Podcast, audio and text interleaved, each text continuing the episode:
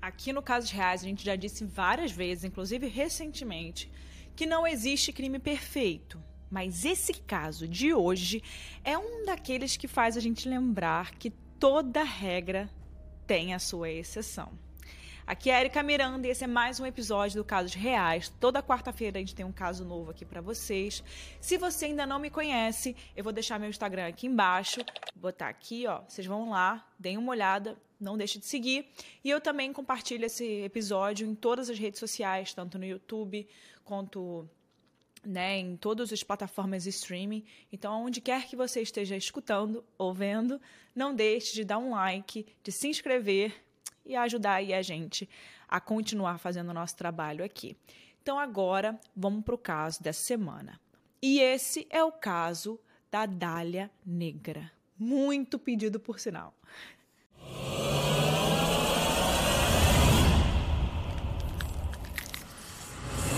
Elizabeth, Elizabeth Short nasceu em julho de 1924 em Massachusetts e ela foi a terceira de cinco filhas, filhas do Cleo, pai, e Phoebe Short.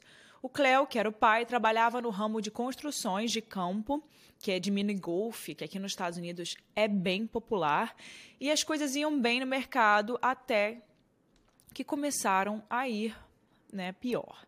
Cleo desapareceu, o pai sumiu aí por alguns dias e seu carro foi encontrado à beira de um lago, em um cenário bem típico de suicídio.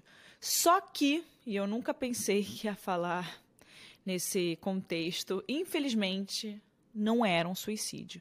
Era abandono mesmo. O cara simplesmente resolveu largar a mulher e as cinco filhas depois dessa crise financeira. Ele foi embora, inventou aí uma história e se vira.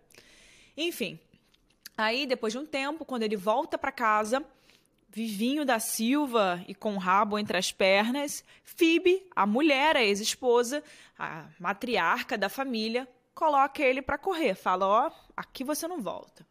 Ele então foi para Califórnia, um lugar onde Beth sempre quis morar, a Elizabeth. E ela também teve a infância marcada por problemas respiratórios, como asma e tuberculose. Então, ela queria, enfim, ter esse, respirar esse ar mais limpo da praia. E a praia, realmente, a Califórnia chamava muita atenção para ela, já adolescente, e que era um lugar que ela via nos filmes, que ela tinha vontade de trabalhar é, em Hollywood, de conhecer todo essa, essa, esse lugar que é conhecido pelo cinema, né? Pelas produções, grandes produções de Hollywood. E ela era uma mulher muito bonita, então faça aí as suas contas. Década de 20, uma jovem bonita, querendo morar na Califórnia. Hollywood cada vez mais badalada, né? Los Angeles parecia muito ser o lugar para ela. E com um probleminha aqui e outro ali com as irmãs e a convivência com a mãe, que sempre tem, né? Ela então acaba decidindo ir mudar e ir morar com seu pai na Califórnia. Mas isso dura muito pouco tempo, porque as versões, né, para o que teria acontecido nessa mudança aí dela, quando ela foi morar com o pai, é, é, que os dois não se deram muito bem. Segundo o que a gente viu aí sobre essa informação, era que ela era uma mulher difícil demais, que saía muito de noite, namoradeira, e o pai se incomodava com a beleza dela chamando a atenção dos homens, que ela também era meio bagunçada, ela fazia bagunça na casa, não arrumava. Então ele começou a implicar com essa, a não gostar desse tipo de de jeito que ela levava a vida, né? E aqui você já vai vendo como quase 100 anos depois do nascimento, né, de Elizabeth Short, algumas coisas ainda não mudaram. Tão fácil culpar a personalidade da vítima por ter sido a vítima. Aliás, um dos maiores empecilhos desse caso foi desde o início a imprensa. Você vai conseguir ver por quê, mas já começa por aí. Não há nenhum registro de que Elizabeth tenha saído de casa porque o pai, aquele pai, né, que simulou suicídio, abandonou a família, é, que talvez ele fosse abusivo, na verdade, ou que talvez fosse algum problema com ele, mas sempre, né, com ela. O problema era ela. Ele poderia simplesmente ser um pai ruim, uma pessoa desagradável, só que ela não estava ali para contar o que, que qual era a versão dela daquelas coisas, né? Enfim, inúmeras fontes relataram por meio de entrevistas que o problema todo estava em Elizabeth, que era uma rebelde, uma jovem rebelde demais, chamativa demais, com seus cabelos pretos e olhos azuis, muito bonita. Enfim, para ganhar a vida, já que estava morando fora da casa do pai, já que ela tinha sido expulsa por ele, ela trabalhou por seis meses como garçonete. E foi mais um perfil clichê de Los Angeles, né?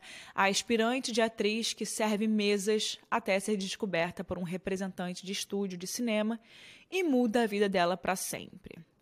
Só que no caso dela não deu nem tempo. E morando já há seis meses na cidade de Hollywood, na cidade onde a fama acontece, ela acabou fazendo testes bem mal sucedidos e acabou sendo vítima de um outro clichê também. Esse um pouco mais pesado, né? O de trocar favores sexuais por comida, abrigo e promessas de oportunidade. Em 15 de janeiro de 1947, uma dona de casa que também se chamava Elizabeth, Betty, viu uma cena horrível em um canteiro de obras de um condomínio bem perto do famoso Hotel Cecil, em Los Angeles. Betty Bersinger passeava a pé com a sua filha de três anos quando ela avistou um manequim, segundo ela. E o um manequim nesse estilo de loja de roupa. E quando ela se aproximava, ela viu que não era um manequim e sim o corpo de uma pessoa, de uma mulher, e estava completamente mutilado e cortado ao meio. Ela então tampa os olhos da filha em choque, aciona a polícia que chega a Leimert Park para começar a desvendar o que ainda é um dos grandes mistérios criminais dos Estados Unidos. O cadáver era de, da jovem Elizabeth Short, de 22 anos, e esse corpo foi dividido ao meio. Quando a imprensa ficou sabendo que um corpo jovem terrivelmente machucado foi encontrado numa vala de obras, né, num canteiro de obras, todo mundo correu para lá. As fotografias tiradas mostravam uma jovem nua, cortada ao meio e com um corte dos lábios até as orelhas, tipo aquele sorriso do Coringa, sabe? Essas fotos são facilmente encontradas na internet, porque demorou um tempo até que a polícia tivesse a dignidade de cobrir o corpo de Elizabeth com um pano, para que as pessoas não tirassem foto ou que não ficassem expondo ela. Então eles demoraram a fazer isso e por isso que a gente tem tanta imagem da Elizabeth, o que eu achei uma falta de respeito. Mas nesse momento ninguém sabia quem era a vítima ainda. Ela não tinha nada que a identificasse e ninguém estava procurando por ela, já que ela saiu da casa do pai por conta própria. Né? Dias depois, já identificada, a polícia pediu a Cleo Short, o pai, para que ele fosse até um necrotério para poder confirmar se aquela, né, para reconhecer o corpo, se aquela era a Betty ou não, né, reconhecimento. E ele disse que ele não queria ir. A difícil tarefa de reconhecer o corpo acabou ficando para a mãe, a Phoebe. Sabe esse nome do caso, Dália Negra? Então, você deve estar se perguntando de onde saiu esse nome, né?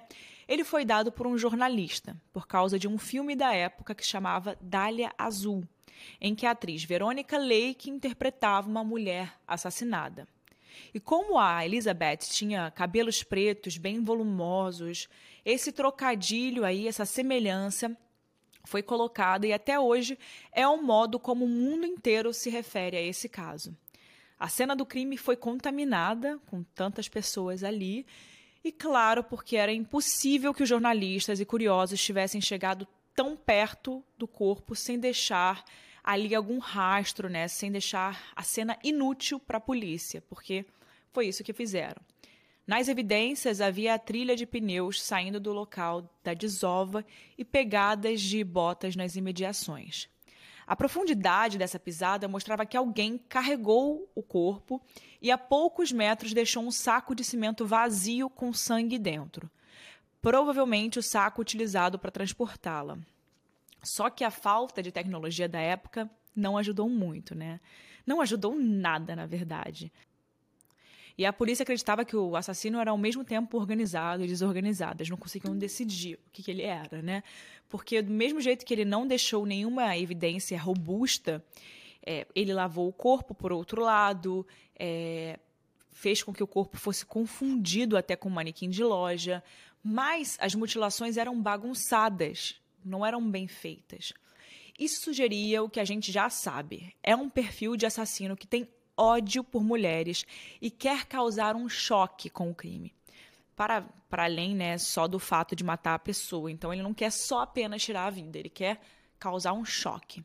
Os policiais disseram que, pelas condições todas, o assassino poderia ser muito mais rico que a vítima e que potencialmente seria um açougueiro ou um caçador, pela habilidade de cortar e limpar o corpo. Até falaram também que poderia ser um médico, alguém que sabia manipular um corpo com mais facilidade, cortar, limpar, enfim, a necrópsia mostrou que possivelmente a jovem passou por uma semana de intenso sofrimento e violência, inclusive sexual, antes dela acabar sendo morta dessa forma. Os cortes nas laterais da boca, chamado de sorriso de Glasgow, funcionou como um sinal grande de agressividade e de sarcasmo. Mas a Beth ainda tinha lesões e cortes na cabeça que, segundo os especialistas, apontavam rancor. Era como se a pessoa que matou quisesse acertar as contas com ela. O corpo tinha cortes profundos nas coxas e nos seios, com pedaços fatiados indicando sadismo e passionalidade. O corpo estava limpo, com sangue drenado, mas cheio de lacerações e marcas de tortura. Eu sei que tudo isso é muito ruim, né, de terrível, em níveis inimagináveis. Mas, para piorar, foram encontradas fezes no estômago dela. O que significa que provavelmente ela foi obrigada a engolir né, essas coisas antes dela falecer. Todo esse cenário assombroso foi investigado pelas autoridades estaduais e federais e dissecado pela imprensa mas o assassino nunca foi encontrado. Claro que, ao ver o, que o caso estava nas manchetes do mundo inteiro, de todos os jornais, mais de 60 pessoas confessaram a culpa desse caso, o que traria muita fama para essas pessoas, né? Mas nenhuma dessas pessoas que né, afirmou ser o assassino foi realmente levado a sério, porque de fato não tinha motivo. 25 suspeitos foram investigados e alguns deles ficaram bem famosos. Agora a gente vai falar um pouquinho sobre isso. O primeiro é o Robert Manley, vendedor que teria oferecido uma carona para Beth logo após ela ser mandada embora da última casa em que ela esteve hospedada, que era da família French. Ele disse à polícia que passou a noite de 8 de janeiro com Beth e a deixou no Baltimore Hotel onde, segundo ele, ela se encontraria com a irmã. Ele chegou a confessar o crime, mas anos mais tarde, ele indicou que não sabia nada sobre o caso ao ser interrogado com o chamado né, soro da verdade, que é aquele negócio que consegue ver se você está mentindo ou não. Especula-se que talvez ele tenha acreditado que cometeu o crime, mesmo sem ter feito isso, porque ele entrou em uma crise de depressão profunda na época do assassinato e chegou a ser internado em um hospital psiquiátrico. Mark Hansen, um outro suspeito, era dono de uma boate que a Beth frequentava e onde ela chegou a trabalhar. Ele tinha salas de cinema e um cassino clandestino. Mas apesar de tudo isso, ele tinha álibis consistentes. Alguns suspeitos famosos chegaram a ser investigados, como Orson Welles, o ator que fez um teste com Betty um pouco antes da sua morte, e pelo mesmo motivo, eles terem feito os testes com a aspirante, a atriz, eles entraram né, nessa lista de suspeitos. E junto com eles também o, o cantor Woody Guthrie, Bugsy Siegel e o artista plástico Jack Anderson Wilson. Todos eles foram retirados da lista de suspeitos tão logo como entraram, né, por terem álibis e etc. Né. A mídia sensacionalista especulou sobre a conexão do caso com outros famosos, como os crimes do assassino do torso. Mas, apesar dessa similaridade entre as vítimas, já havia uma década que o assassino do torso estava preso. Uma associação mais possível seria com o assassino do batom, que era o William Herrings. Isso porque uma carta que a polícia recebeu, supostamente do assassino, tinha compatibilidade de estilo de grafia das cartas dele, do William. A conexão foi descartada pela polícia por causa da área de ação e perfil das vítimas serem completamente diferentes. Outros crimes semelhantes aconteceram depois do caso da Dália Negra, o que abre a possibilidade de se tratar de um serial killer ali que nunca foi identificado da região. E vamos voltar a falar da imprensa. Lembra que eu falei que Dália Negra foi um nome dado por um jornalista? Foi um repórter do LA Herald Express chamado Bevo Means. A sua referência acabou dando ao jornal um protagonismo entre os outros veículos de imprensa. E dias depois eles receberam na redação um pacote escrito, abre aspas, aqui estão os pertences da Dália, fecha aspas. Nesse pacote estava um cartão de segurança social, que aqui é o Social Security Number, que é, o, é tipo a identidade da pessoa, a certidão de nascimento, telegrama, cartões de visita e agenda pessoal da Elizabeth, com o nome de Mark Hansen na capa, e muitas páginas arrancadas, além de fotos dela com militares. Ao utilizar tudo isso para deixar a história em alta, o LA Herald Express acabou recebendo dezenas de denúncias e pistas, e mesmo assim, ninguém foi levado à justiça. A polícia começou a ficar com ranço do jornal, tentando sempre emplacar suas pistas, notícias e etc., e cortou esse negócio de dar informações da investigação para a mídia. Antes que esfriasse de vez, o caso ainda teve uma reviravolta feita sob né, medida pela imprensa, que, se sentindo meio que deixada de lado, começou a difamar a vítima. Na nova versão dela para o público, a Beth tinha sido presa no ano anterior por beber em várias vias públicas e a sua imagem de garota rebelde foi fortalecida com o constante compartilhamento das suas fotos ao lado de homens em eventos e festas, né? Por aí. Vale falar aqui que beber nos Estados Unidos na rua não pode, tá, gente? Então, por isso que ela ser presa por caminhar bebendo em ruas, etc. Foi nesse momento também que pipocaram as notícias sobre ela trocar oportunidades por serviços sexuais. Um dos jornais afirmava que Beth já tinha tido mais de 50 homens. Nada disso faz a menor diferença, mas o público daquela época não se ligava muito nessas coisas. Então, antes de sair da primeira página, a vítima, de 22 anos, cortada ao meio de forma brutal, foi esculachada por uma mídia que não ligava para ela, né, e que reafirmou que se ela foi fatiada, drenada e obrigada a comer, né, próprias fezes, foi culpa dela mesmo, né? Simplesmente porque ela ia para festas e etc. Enfim. Indo para a conclusão, a gente se dá conta de que todo esse burburinho fez com que o crime se tornasse não só um dos mais misteriosos, mas também mais falados de toda a história dos Estados Unidos. Elizabeth Short é pouco lembrada, mas a Dália Negra, a personagem que a imprensa fez em cima de uma jovem vítima de feminicídio, inspirou romances, filmes e até jogos. Elizabeth Short apareceu como uma das personagens da primeira temporada de American Horror Story em 2011. A sua história inspirou o filme Dália Negra, de 2006, dirigido por Brian De Palma e inspirado no livro de James Elroy, de mesmo nome, publicado em 87. O primeiro filme a abordar a sua história foi Who is the Black Dahlia, de 75, e de lá para cá muitas coisas, muitas obras foram publicadas que afirmavam ter desvendado o crime e cada um com a sua própria teoria. E uma dessas teorias dizia que os assassinos foram os pais de Elizabeth, que mataram a filha por ela ser rebelde, por ela ser devassa, essas coisas, né? Outros davam Orson Welles como autor do crime. Outros livros, documentários e estudos apontaram outros culpados que não foram considerados à época do crime, mas que têm fatos relevantes contra sua inocência. Desses aí eu vou destacar dois. O jornalista Peel Eatwell escreveu matérias dizendo acreditar que o assassino era Leslie Dillon, que trabalhava como capanga de Mark Hansen. Para ele, a Betty e Leslie tinham um caso, e como o homem já tinha trabalhado em necrotério, isso explicaria as habilidades com o corpo.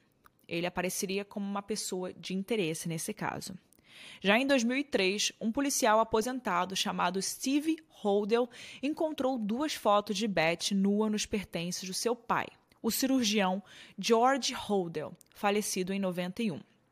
Essas fotos poderiam indicar que eles tiveram um relacionamento e, por ele ser cirurgião, também explicaria o modo como o corpo foi mutilado e drenado com organização, né?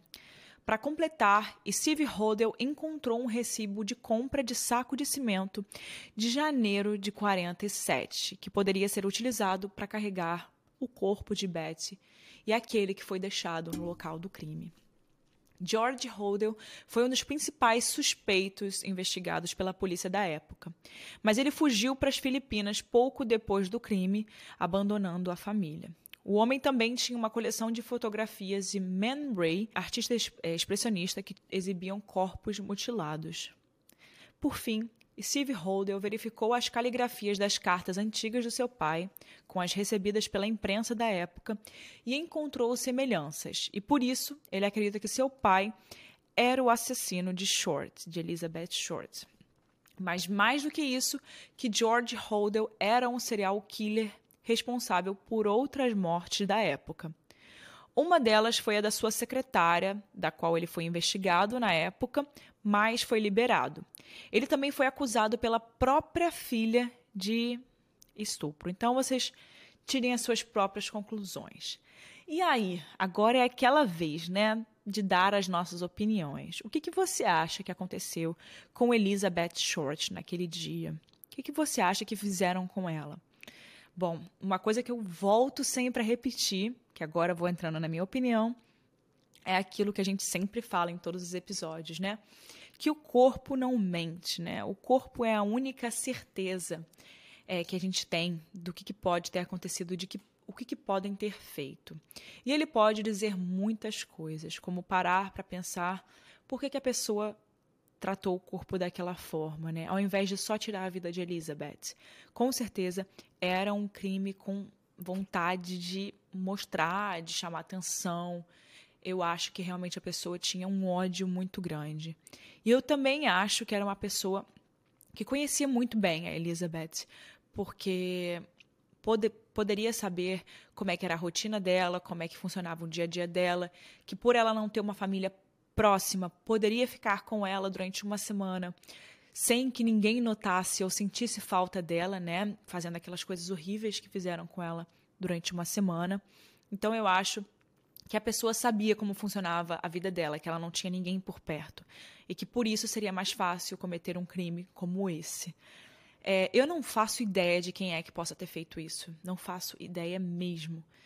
E eu acho que um dia esse caso vai ser solucionado, porque assim, é impossível que esse caso não seja solucionado. É muito doido. Inclusive, tem gente aí que diz até hoje, isso aqui são boatos, tá, gente? Que dizem que ela assombra até hoje o, o hotel, o Cecil Hotel, né? Enfim. Eu não faço ideia do que pode ter acontecido com ela, mas eu acho que se esse caso tivesse acontecido nos dias de hoje, é, a gente teria encontrado quem fez isso com ela, porque a gente tem uma tecnologia muito melhor. E hoje também a imprensa, apesar de ser muito dura, a imprensa trataria, eu acho que de uma forma mais humana um caso desse. Eu acho muito, muita falta de respeito que fizeram com o corpo dela, muita falta de respeito mesmo. Inclusive, tem muita foto no Google. É, eu jamais vou colocar essas fotos aqui, porque eu acho que essas fotos dela são muito pesadas. Mas se você quiser, você pode procurar. É, isso cabe aí a cada um de nós. É, e eu acho muita falta de respeito que fizeram com ela na época, de todos os jeitos, de todas as formas. E eu acho um ótimo caso para a gente nunca esquecer e sempre trazer à tona para poder lembrar o que, que a gente não pode fazer como jornalista, como até, até, até como quem escuta, quem consome esse tipo de conteúdo, né? Eu não vou ver uma coisa dessa, sabe? Por quê? Porque é falta de respeito. Imagina, sabe? se isso acontece com um parente seu, com alguém da sua família, não é? Então acho que a gente tem que sempre pensar muito nisso também. Então é isso, eu não faço ideia do que aconteceu com a com a Elizabeth, mas claramente foi um feminicídio, foi alguém que queria demonstrar ódio com ela, para ela, e também aproveitou a situação dela ser vulnerável, dela estar sozinha numa cidade nova, que ela não conhece muitas pessoas. Eu acho que a pessoa sabia do dia a dia dela, sabia da rotina dela e se aproveitou desse fato. É isso, eu gostaria que encontrasse, que tivesse encontrado naquela época a pessoa que fez isso com ela, porque essa pessoa com certeza fez isso com outras e, e deve ter feito outras coisas horríveis porque não foi preso, né? Então é um, mais um caso triste e sem uma conclusão, sem um encerramento. Agora eu quero muito saber a sua opinião. No final do episódio eu sempre deixo uma caixinha de perguntas querendo saber a opinião de vocês e eu sempre olho e eu sempre favorito as que eu mais gosto. Então eu adoro ver isso, tá, gente? Então por favor, não deixe de fazer isso. E se você chegou até aqui, por favor, não deixe de compartilhar com um amigo, postar nos seus stories dá um like, se inscrever, faz tudo o que puder fazer para ajudar a gente aí e a gente continuar trazendo ca caso novo toda quarta-feira. Esse é o caso de hoje. Vejo vocês na próxima quarta-feira, próxima semana, com mais um caso de reais. Tchau, pessoal.